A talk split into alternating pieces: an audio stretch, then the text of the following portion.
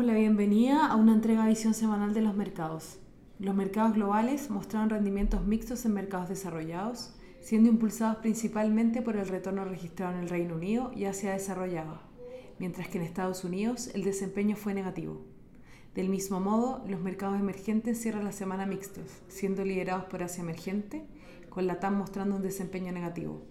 La bolsa local, por su parte, cierra con ganancias. Lo anterior se una semana en la que las bolsas globales detienen su tendencia positiva.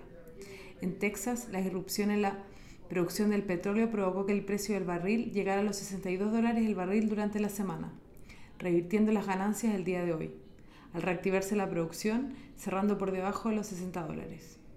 En cuanto al desarrollo de la pandemia, en Estados Unidos los nuevos casos y hospitalizaciones siguen disminuyendo fuertemente, habiendo recibido un 12,6% de la población por lo menos una dosis de alguna vacuna, destacando la invocación a la ley de producción por parte de Biden, forzando un aumento en el ritmo de entrega de las vacunas. A nivel local, la situación es similar, con un 12,1% de la población vacunada con al menos una dosis.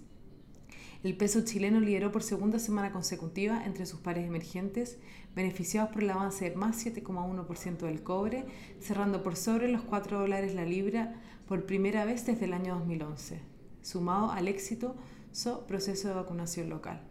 Para esta semana, entre los principales eventos económicos destacan los datos de IPC en Europa, anticipándose un más 0,2%, en línea con el dato publicado el mes anterior.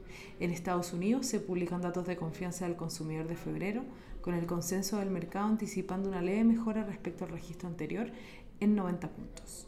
Muchas gracias por habernos escuchado el día de hoy. Lo esperamos el lunes en una próxima edición.